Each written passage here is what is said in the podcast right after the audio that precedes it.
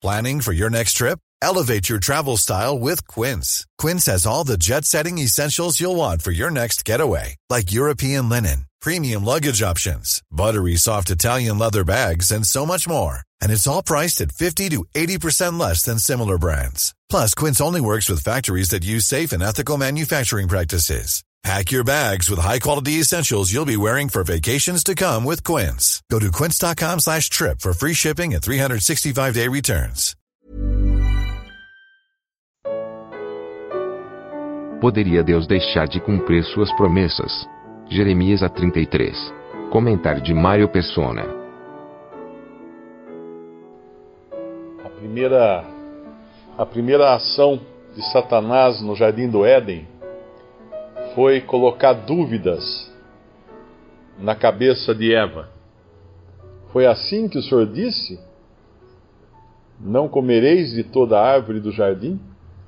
E aí começa toda a ruína da, da criação e da raça humana a partir de uma dúvida plantada na mente de, de Eva. Uma das coisas que a gente aprende quando conhece o Senhor é que Ele é fiel. Ele é fiel, a Sua palavra é fiel, Ele é fiel em todos os seus desígnios, em todas as Suas promessas. Ainda que as coisas se abalem, as pessoas uh, façam aquilo que a gente não gostaria que fizessem, ainda que tudo vá, vá mal, né? ainda que a, a figueira não floresça, mesmo assim o Senhor permanece fiel. Ele não mente, ele não se abala, ele não, não, não nos engana. Uh, o que nele crê não será enganado, não será confundido, diz lá a palavra. Todo aquele que nele crê não será confundido. E isso é maravilhoso porque no momento em que nós pegarmos o Antigo Testamento e dissermos Deus desistiu do seu povo Israel da antiguidade e simplesmente transformou aquele povo na igreja. Quando nós fazemos isso, nós acabamos de dizer que Deus é mentiroso, que Deus não mantém a sua palavra nem as suas promessas. Porque seria isso se ele realmente tivesse transformado Israel uh, na igreja. Porque basta uma leitura atenta para ver quais, como são grandes os contrastes das promessas feitas a Israel, o seu povo terreno, e das promessas celestiais feitas à igreja o seu povo celestial. Então, ainda que muitos considerem a, a teologia chamada do pacto ou da aliança, que é professada pela maioria das, das religiões fundamentalistas cristãs, ainda que muitos considerem que ah, isso não, não, é importante, se acreditam nessas coisas, que Israel se transformou na igreja, a igreja é é, é Israel hoje, ainda se, eh, quando a gente pensa que o Senhor precisaria, antes de fazer isso, ele teria que abalar os céus e as estrelas e, e o dia e a noite, uh, como ele fala aqui várias duas vezes ele repete, né? No versículo versículo 20, assim diz o Senhor: se puderdes invalidar o meu concerto do dia e o meu concerto da noite, de tal modo que não haja dia e noite a seu tempo, também se poderá invalidar o meu concerto com Davi, meu servo, para que não tenha filho que reine no seu trono, como também com os levitas, sacerdotes, meus ministros. E mais à frente ele vai falar no versículo 25: Assim diz o Senhor: se o meu concerto do dia e da noite não permanecer, e eu não puser as ordenanças no, dos céus e da terra, também rejeitarei a descendência de Jacó e de Davi, meu servo, de modo que não tome da sua semente quem domine sobre a semente de Abraão, Isaque e Jacó, porque removerei o seu cativeiro e apiedar-me-ei deles. Então, pensar em Israel como, como perdendo de uma hora para outra todas as promessas que Deus fez para eles, e tipo assim, Deus chegando, chegando para eles e falando assim: olha Esquece aquilo que nós combinamos, agora vai ser diferente, agora vocês vão ser igreja. isso seria um achar que Deus não tem palavra. Mas graças a Deus nós entendemos que Israel, por um tempo, foi colocado de lado, como fala em Romanos, por um tempo. Deus colocou Israel de lado para agora tratar com um povo uh, que ele está resgatando hoje do mundo, que é a igreja, tirados para fora, que é o significado da palavra, uh, e que será levado para o céu. E daí então, Deus voltará às suas tratativas com Israel do jeitinho que ele prometeu que, se, que iria acontecer com eles.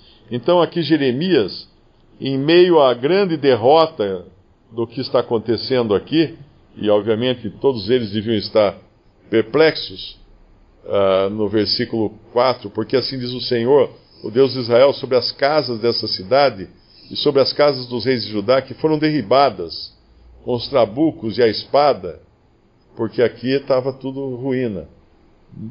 Aqui haveria um, uma, um retorno que não seria definitivo, nós vimos na outra reunião, mas um dia Deus ainda ia restaurar esse povo, iria restaurar Jerusalém, iria restaurar o culto a Deus, os sacrifícios e todo, tudo mais. Israel foi sitiada, uh, me parece que são 11 ou 12 vezes. Foi sitiada, foi invadida, foi parcialmente destruída e está lá. Está lá. Ainda vai ter muita água que vai passar ali, mas Deus uh, vai cumprir essas promessas quando ele fala que essa cidade, no versículo 9, me servirá de nome, de alegria, de louvor e de glória entre todas as nações da terra, que ouvirem todo o bem que eu lhe faço. Isso é no futuro, isso será no milênio. Todas as, as voltas que Israel teve, que Jerusalém, as reconstruções de Jerusalém ao longo do, dos séculos, elas não são ainda o cumprimento uh, das profecias. Mesmo agora lá, que parece que está, uh, parece que eles estão na sua própria terra e tudo mais, eles estão em desobediência a Deus. Eles estão ainda em desonra contra o seu Cristo.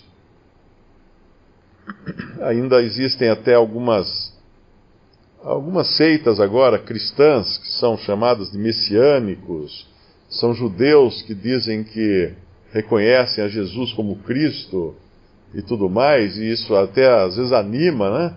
Ah, mas eu fui pesquisar essa semana e descobri que, pelo menos a maioria dessas que se chamam cristãos messiânicos, ou judeus messiânicos, eles realmente entendem que, que o Messias veio, porém, não que ele seja Deus e homem, mas que ele seja um mero homem.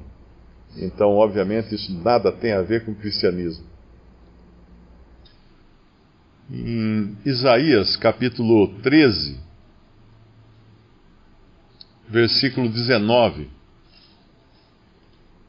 E Babilônia, o ornamento dos reinos, a glória e a soberba dos caldeus, será como Sodoma e Gomorra, quando Deus as transtornou.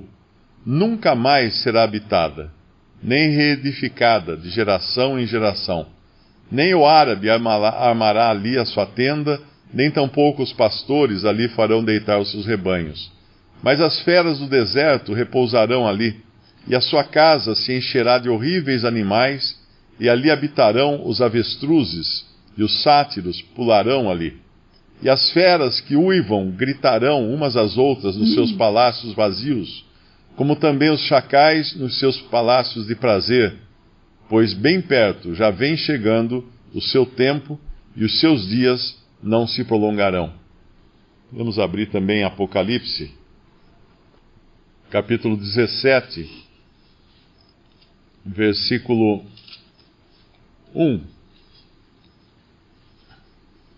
E veio um dos sete anjos que tinham as sete taças e falou comigo, dizendo-me: Vem, mostrar-te-ei a condenação da grande prostituta que está sentada sobre muitas águas com a qual se prostituíram os reis da terra e os que habitam na terra se, embebedaram com o vinho da sua prostituição.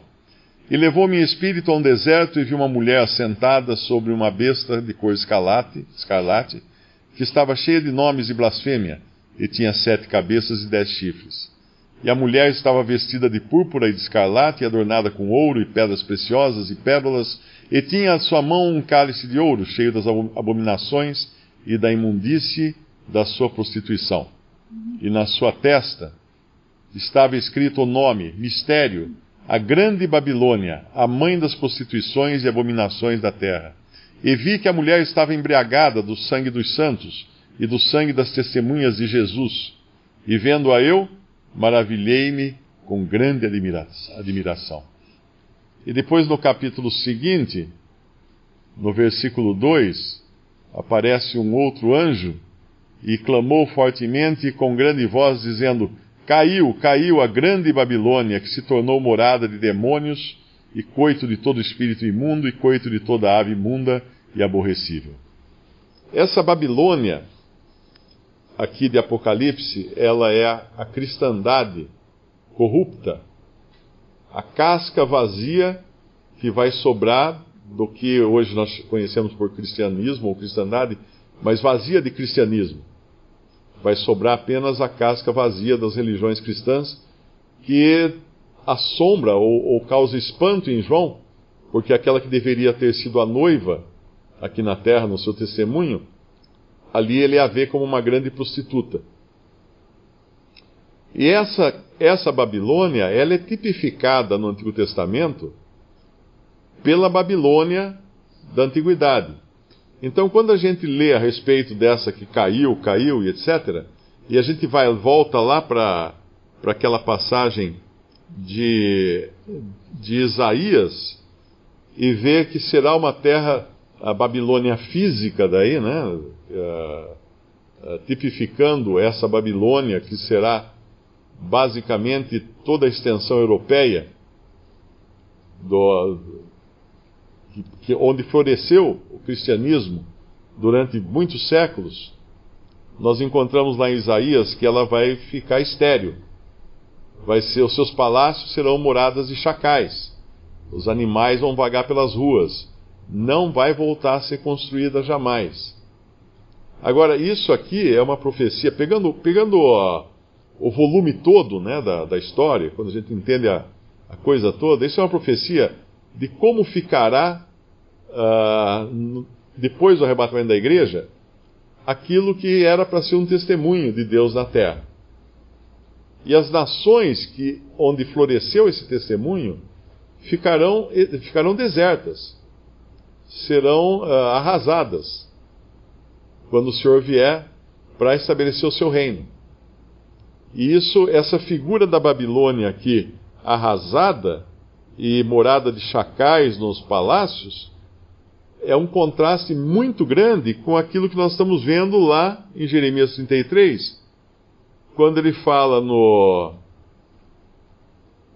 no versículo 9 que a cidade de Jerusalém iria servir de nome alegria, louvor e glória.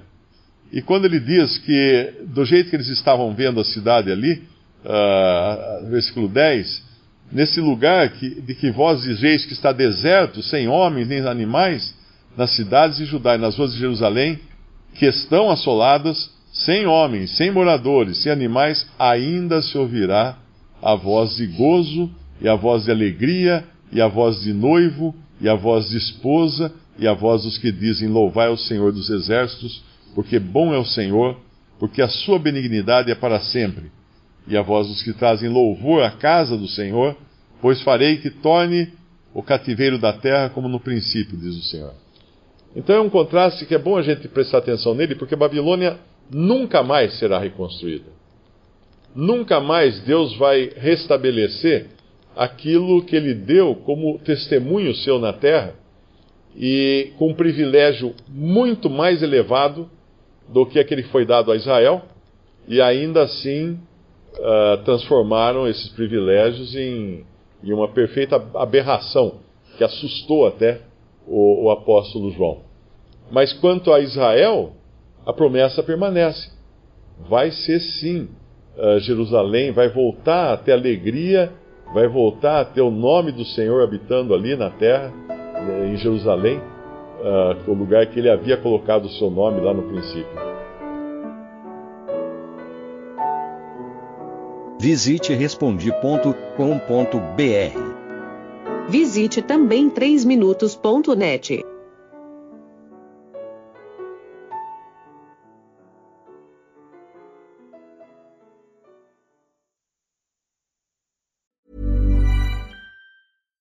When you make decisions for your company, you look for the no-brainers. And if you have a lot of mailing to do, stamps.com is the ultimate no-brainer. It streamlines your processes to make your business more efficient, which makes you less busy.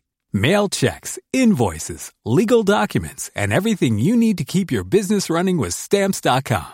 Seamlessly connect with every major marketplace and shopping cart. Schedule package pickups and see your cheapest and fastest shipping options from different carriers with rates up to 89% off USPS and UPS rates. And with the stamps.com mobile app, you can take care of mailing and shipping wherever you are. Make the same no-brainer decision as over 1 million other businesses with stamps.com. Sign up with code program for a 4-week trial plus free postage and a free digital scale. No long-term commitments or contracts.